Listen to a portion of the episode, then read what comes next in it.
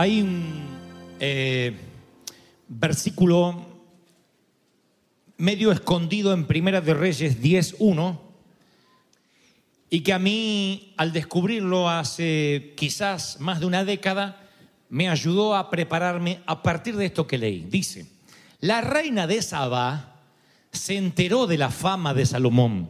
La fama de Salomón es que era el hombre considerado más sabio de toda la tierra. Recuerden que Dios le había dado eso como, pedí, como respuesta a la petición de- del hijo de David.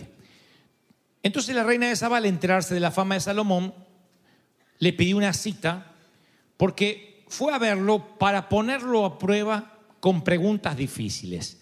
Qué raro una mujer poniéndole a prueba a un hombre con preguntas difíciles. Uno cree que busca información, no está buscando información. Los varones preguntamos para informarnos. La mujer pregunta generalmente para sentenciarnos, porque así son las mujeres. Y- yo a menudo me pongo a prueba con preguntas difíciles, supongo porque siempre pensé que debo saber las respuestas difíciles antes que me hagan las preguntas difíciles. Entonces, desde muy jovencito yo me ponía frente al espejo, si conducía el automóvil mirando el espejo retrovisor, haciendo de cuenta que un periodista me hacía preguntas difíciles, ¿cómo respondería? Y ustedes piden el diezmo, y tú eres un hombre rico, y eres evangélico. Siempre yo imaginé que esas preguntas iban a llegar, finalmente llegaron, y yo estaba ya preparado, porque me las había hecho a mí mismo en momentos donde tenía la mente más clara, donde las preguntas realmente no me las hacían, me las hacía yo mismo. Pero me fui preparando para eso. Uno cree que uno es racional toda la vida, pero cuando estás, por ejemplo, ante un accidente, ante el infortunio de una salud frágil, ante una enfermedad sin seguro médico, sin dinero y no saber qué comer, dónde vivir, uno no tiene la mente clara como cuando tenías dinero, salud sólida y como cuando todo estaba bien en tu pareja. Uno piensa diferente. Uno piensa bajo una crisis o un estrés emocional. Por lo tanto, las decisiones son totalmente diferentes que si uno está con la mente clara. Cuando yo estoy en paz, tranquilo, sé exactamente qué voy a hacer, cómo lo voy a hacer, de qué manera, cómo voy a llegar, de qué manera voy a llegar hasta el destino.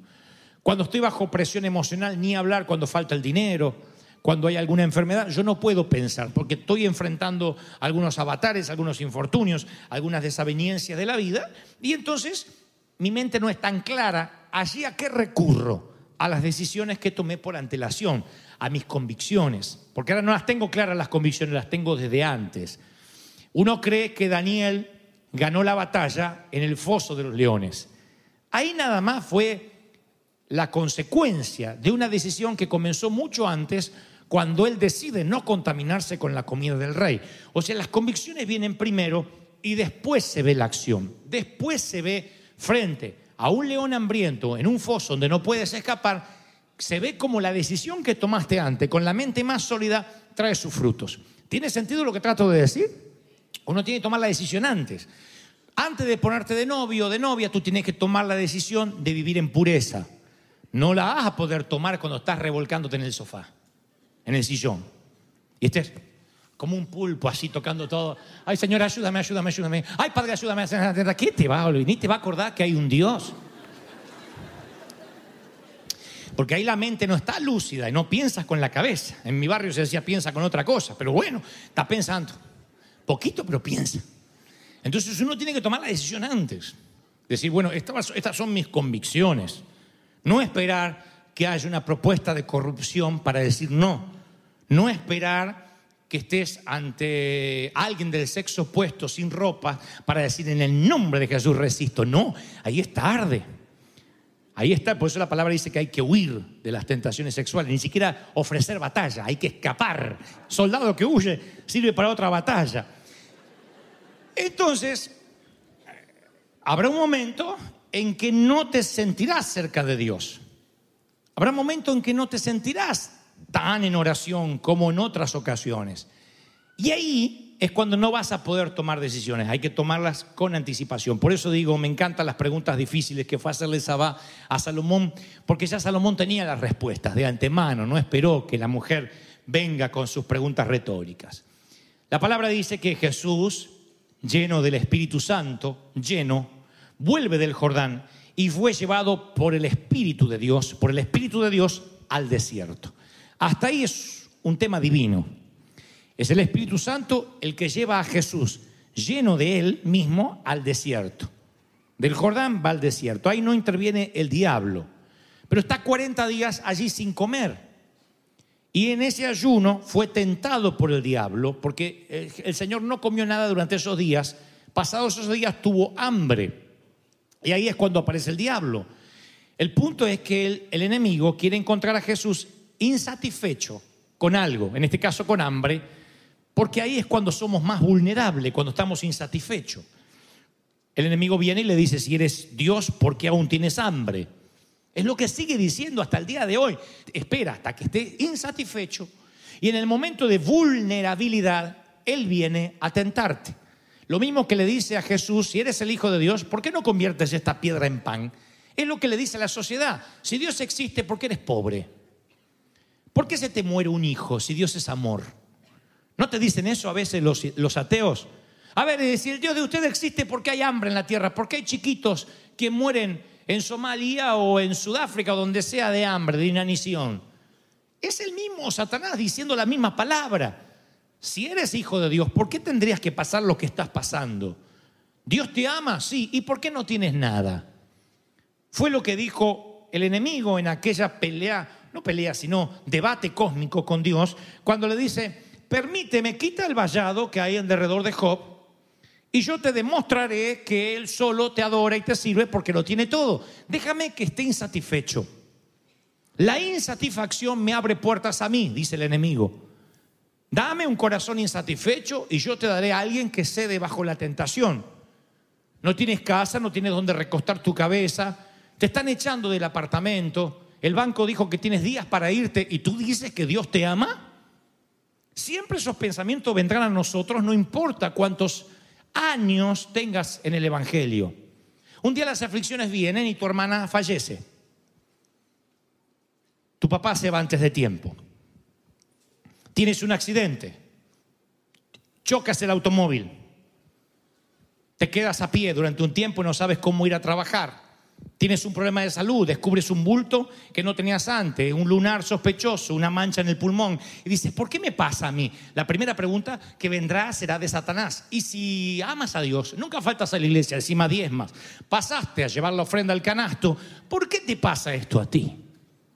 Él usa la insatisfacción para que caigas en la tentación, para que fracases. Ese es el gran objetivo del enemigo, es hacer sentirnos insatisfechos con los que ya tenemos descontentos con el matrimonio, descontentos con nuestro salario, infelices con nuestra iglesia, insatisfechos con nuestro automóvil, infelices con nuestra casa, disgustados con nuestros hijos.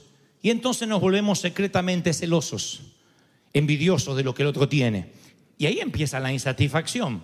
Y el pueblo comenzó a quejarse en la adversidad. Números 11.1. ¿Dónde se empezaron a quejar? En la adversidad. Israel tenía maná, tenía la protección del Señor, tenía su presencia, pero no estaban satisfechos. Comenzaron a quejarse como quienes estaban en una adversidad, cuando en realidad no lo estaban porque tenían para comer, porque Jehová peleaba sus batallas. Pero el tema es que si pensamos que estamos atrapados en una situación que no podemos resolver, entonces el enemigo vendrá a hacerte tomar una decisión permanente que ya no vas a poder cambiar basado en una temporada, en algo temporal que iba a pasar. Pero la decisión que tomaste es permanente, porque estabas insatisfecho, porque no tenías la mente clara. Y allí hay gente que se divorcia, no porque el amor se terminó, sino porque había una crisis. Y luego no se puede arrepentir, no se puede resarcir. Tu hijo tiene un momento de uh, carácter cambiante, no está en sus mejores días, y el padre o la madre toma una decisión permanente, le levanta la mano, le desfigura la cara, le marca las piernas como nos las marcaban a nosotros, con, con un cinto, con lo que sea. Y aunque la marca se irá, esa es una decisión permanente frente a una situación temporal. El hijo nunca se va a olvidar. Le va a doler más el alma y el corazón que lo que le están doliendo las nalgas ahora. Y esas decisiones permanentes ante una situación temporal son el fruto de un enemigo que aparece justamente cuando tienes hambre en el desierto. Y nadie te dijo que estar en una iglesia, en un matrimonio, en una, en, una empresa, iba a ser un paseo por el parque. La vida es difícil, mis queridos. La vida es dura, compleja, ¿o no? Una vida te puede cambiar para siempre por un momento de frustración. Salomón da un sabio consejo. Dios ve las cosas a muchas millas de distancia, mientras que tú la ves muy cerca. Es un tema de perspectiva. Entonces, tú estás descontento, infeliz, y te distorsionas la vista y tomas decisiones equívocas y entonces intercambia la paz duradera por comodidad temporal. Y Dios que ve desde lejos dice, no puedo creer lo que este ganso está haciendo. Lo puse en un país para prosperarlo, para bendecirlo, y tan solo porque le faltan dos días para pagar o porque tiene un problema de hogar, mira la decisión que ha tomado. Dios está en el cielo, mira tu vida completa, y tú no puedes mirar nada, tienes una visión distorsionada. Tienes que cuidarte mucho con lo que deseas, porque después tarde o temprano no vas a saber manejarlo y vendrá justamente con el cumplimiento del deseo la insatisfacción, porque puedes tener una gran y lujosa casa, pero cuando la tienes estás abrumado por los enormes pagos de la hipoteca. No creerán la cantidad de gente que vive en una casa que no puede pagar, porque se metieron con un elefante blanco que les cuesta mantener por su marfil, pero que no les da vida de hogar.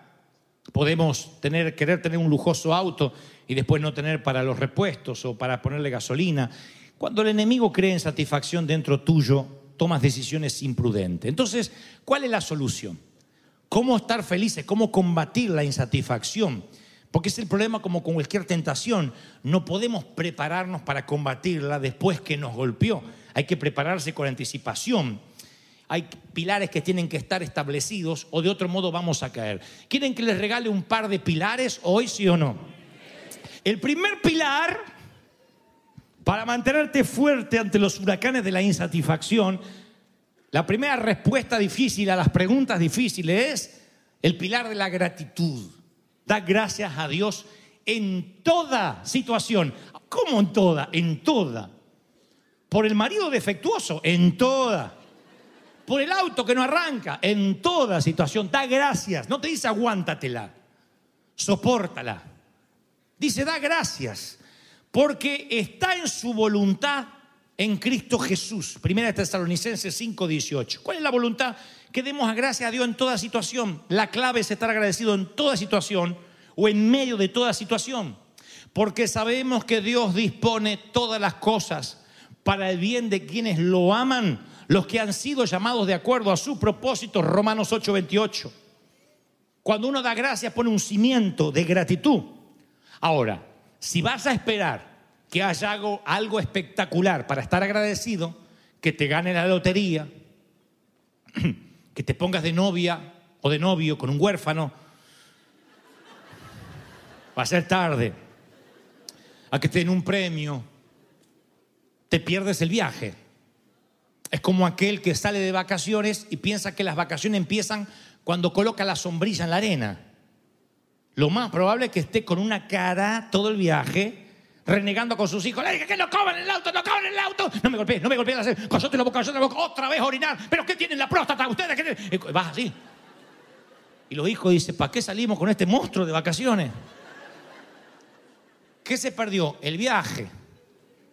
Porque está esperando que allá va a estar la felicidad. Resulta que llega y llueve. o hace frío. Meterte en el agua. ¡ah! y salías así, te volvías la toalla. Esas eran las vacaciones. Entonces el carácter se te ponía así. No disfrutaba ni ir a ir a vacaciones ni el volver. Al volver era un tránsito porque volvía toda la gente a trabajar. Y pasabas en esa ruta más que lo que pasaste en la playa comiendo arena. Era, esas eran las vaca- Después necesitabas vacaciones de las vacaciones. Te agarraba una insatisfacción tan grande que ¿qué ibas a dar gracias? No dabas gracias de nada, porque siempre esperabas algo espectacular para dar gracias. Algún día nos vamos a ir al Caribe. Una piña colada y con dos hawaianas que guau, atrás. Eso no va a ocurrir. No va a ocurrir. Algún día va a tener un auto de esos de alta gama que no te dejan nunca. No va a ocurrir, capaz que nunca te ocurre. Por eso dice la palabra, dice el apóstol, está agradecido en todo, en todo lo que te toca. Los pilares de la gratitud tienen que estar allí para cuando los cambios de marea se presenten. Cuando de repente las cosas no estén tan bien, tú tienes que decir, yo soy una persona agradecida. El agradecimiento es opcional, es intencional. Yo voy a ser agradecido con lo que tengan. ¿Cuántos hoy van a determinar ser agradecidos este año y el año que viene por lo que Dios ya te dio? ¿De verdad que vas a ser agradecido por lo que ya te dio? No por lo que le falta, por lo que no tiene. Agradece por el cuerpo que tienes. ¿Qué? ¿Qué dije gracioso? No tienes trasero. Bueno, gastas menos en pantalones. Usa los pantalones del esposo. No importa. Lo agradece. Cuando te haces agradecido de lo que tienes, vas a ver que es un pilar que colocas allí y es muy difícil que cuando cambie la marea, el enemigo venga usando la puerta de la insatisfacción para querer adentrarse en tu hogar. No puede entrar. Es imposible amargar a un tipo o a una mujer satisfecha. Es imposible. ¿Cómo amargas a alguien que dice, yo estoy agradecido ya por estar vivo, por la salvación, porque hoy vine a la iglesia, porque escucho la palabra, porque adoré? Aleluya. ¿Cómo hace el enemigo para meterte insatisfacción? Segundo pilar, el pilar del contentamiento. Y no necesitamos una cuenta bancaria abultada o un cajón lleno de joyas. Le voy a decir lo que la Biblia dice que necesitamos. Primera de Timoteo 6:8. Así que, si tenemos ropa y comida, contentémonos con eso. Estoy diciendo la Biblia. Primera de Timoteo 6:8. Si tienes ropa y comida, contentémonos con eso. ¿Cuántos hoy tienen planificado comer? Levántenme la mano como señal. Opa, no hay un miserable que ayune. La Biblia dice que si hemos comido y estamos vestidos, es suficiente para estar contentos. Con- contentémonos con eso. Entonces uno, creo que en la vida uno siempre está en una escalera. Si uno empieza a mirar los que están arriba, siempre te vas a frustrar, siempre vas a estar descontento porque algo te va a faltar. Si uno se acostumbra en la escalera a mirar lo que están abajo, lo que dejaste, dónde saliste, cuánta gente todavía está en esa situación, te vas a dar cuenta no solo que no te vas a quejar, sino que te vas a contentar por lo que tienes, por lo que Dios nos dio, el contentamiento. Lo que pasa que hace muchos años, yo recuerdo, nosotros compramos nuestro primer apartamento en Buenos Aires y estábamos tan agradecidos con ese departamento, porque nos parecía imposible, habíamos comprado como siempre sin dinero y, nos metimos en un departamento, habíamos rentado y rentado de que nos habíamos casado y ese era nuestro primer departamento, que después lo terminamos sembrando, regalando. Pero cuando lo compramos, recuerdo que era una mansión. Ahora que lo vemos, decía, ¿cómo entramos ahí? Eran tres muebles. Eh, no habían demoniado, porque yo digo siempre, entraba el demonio o la persona, los dos no entraban, se liberaban de entrar, los dos no cabían. Salíamos afuera para que el sol pudiera entrar. Era una casa chiquitita. Pero estábamos tan agradecidos. Y yo me acuerdo de que nunca nos quejamos, nunca teníamos ingratitud, porque creo que lo que tenía que crecer en nosotros era el corazón antes que nuestras posesiones crecieran. Teníamos que volvernos contentos por lo que teníamos y cuando nuestras posesiones iban a aumentar, si no estábamos contentos con lo poco, también iba a aumentar nuestra dependencia de ellas. Por eso hay gente tan insatisfecha y con oraciones bloqueadas, que Dios dice, yo le doy algo a este y se va a quejar. De lo que hacía se va a quejar. Yo creo que tenemos que comenzar desde ahora a desarrollar un espíritu que combata la insatisfacción. Algo que diga, voy a poner pilares fuerte, me voy a, me voy a preparar para, para preguntas difíciles. Voy a desarrollar el arte del contentamiento, el arte de estar feliz, entonces voy a estar feliz con mi matrimonio, con mi apariencia, con mi ropa, con mi cabello, con mi dinero, con la iglesia, con la falta de dinero, con la familia, con los hijos. Voy a poner pilares fuertes para que cuando la marea baje, yo tenga de qué agarrarme y la insatisfacción no haga que yo zozobre, que naufrague, que en ningún momento en que me falte algo yo dude de Dios. O diga, Señor, ¿por qué me pasa esto? Te pasa esto porque en el mundo tendréis aflicción. Más confiad, yo he vencido al mundo. Al final de todo, Dios va a ganar y tú vas a ganar. Eso es una promesa del Señor. ¿Lo están recibiendo, sí o no? Entonces, la vida, y con esto quiero terminar, la vida, no sé mucho de la vida porque tampoco soy demasiado viejo, pero lo que he vivido me ha enseñado que si uno toma decisiones bajo presión emocional, cuando uno está frustrado, uno lo va a lamentar toda la vida, toda la vida. Una vez volví a encontrarme con un amigo mío, bueno, no sé si era amigo, era un compañero de, de la iglesia, que se había casado, porque uno cree que uno se divorcia en los momentos de estrés. Este se había casado en un momento de estrés. Entonces le digo, ¿te casaste? Sí. ¿Y sos feliz? No. ¿Cuánto hace que te casaste? Hace cinco años. ¿Y cómo no sos feliz? ¿Ya se te arruinó? dice, no, desde la noche de boda, de la primera semana, supe que no la amaba. ¿Y para qué te casaste? Me dice, ¿sabes qué? Me peleé con el viejo, con mis viejos. Entonces un día los mandé a pasear allá.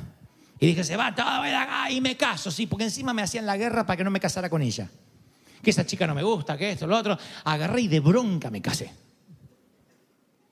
Y tomó una decisión permanente basado en algo temporal. Se casó. Ahora a los padres le importa tres pitos, tres cuernos, lo que le va a él en la vida, porque al fin y al cabo el que se acuesta con la mujer es él, no los padres. Y es infeliz. No la ama. No hay piel. No hay atracción. No la ama. Me dice, no, no la amo. ¿Y cuándo te diste cuenta? Y después que, estuvimos ahí una semana ya me di cuenta. ¿Tenés hijos? Tres. O sea que en cinco años produjo tres hijos. No la ama, le arruinó la vida a la chica. Se la arruinó él.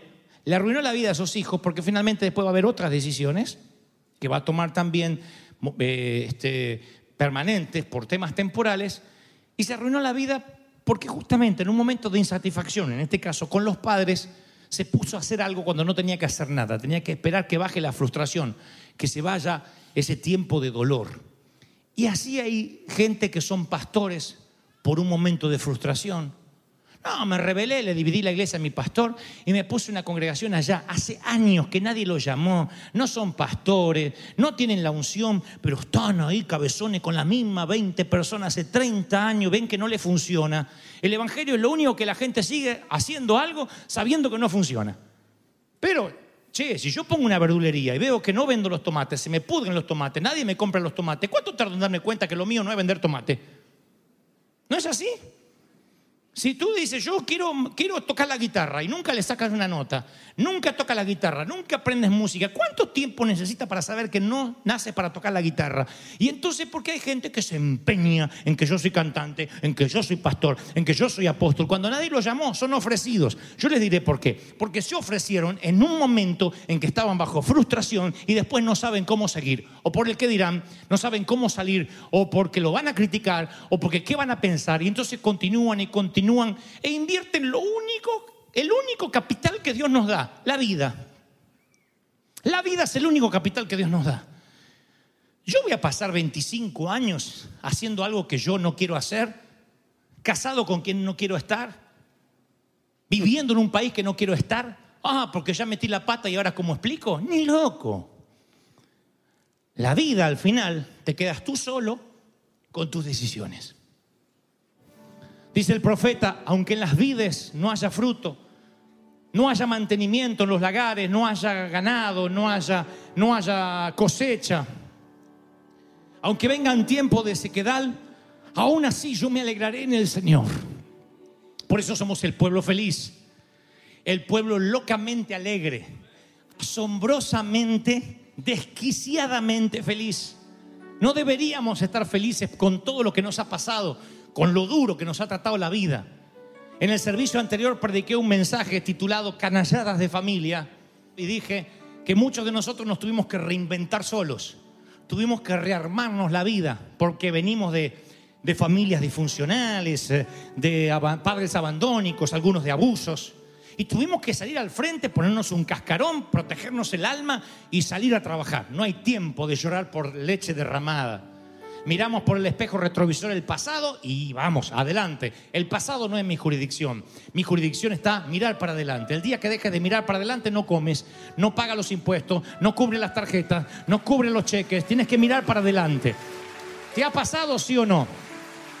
Entonces, si tuviste que forjarte así, si eres alguien adulto que no pudiste ser niño porque las- los infortunios no te dejaron jugar, porque tuviste a los 7, 8, 9 años que cuidar a tus hermanitos, porque tu madre dormía borracha en un sillón, porque tu padre te abandonó, porque nunca celebró tus cumpleaños, porque te pasaste, te salteaste la infancia para llegar a la vida adulta y no poder disfrutar lo que te merecías, que era jugar con muñecas. Llegaste y te hiciste esta mujer que hoy eres. Tienes todo el derecho a tener cara de vinagre. Tienes todo el derecho a decir, yo no tengo por qué estar riéndome. No tuve infancia, me arrancaron lo que más tenían. Pero aquí en el congreso que tuvimos, cumbre de poder, una dama aquí en la iglesia que dijo, a mí me violaron sistemáticamente toda mi niñez. Me violó mi propio padre y me decía, esto es normal, esto tiene que pasar. Y yo sentí que eso me arrancaba el alma. ¿Sabe quién lo dijo? No una amargada, no una con cara de vinagre, una de las hermanas más gozosas y alegres que tenemos en la iglesia. Porque ella dijo, por algo pasó lo que tenía que pasar, mas yo me levantaré como el águila. Si crees que Dios habló, celebra al Rey de Reyes, al Señor de Señores. Gratitud en River, gratitud en River Shore. Bendito sea Dios. Aleluya.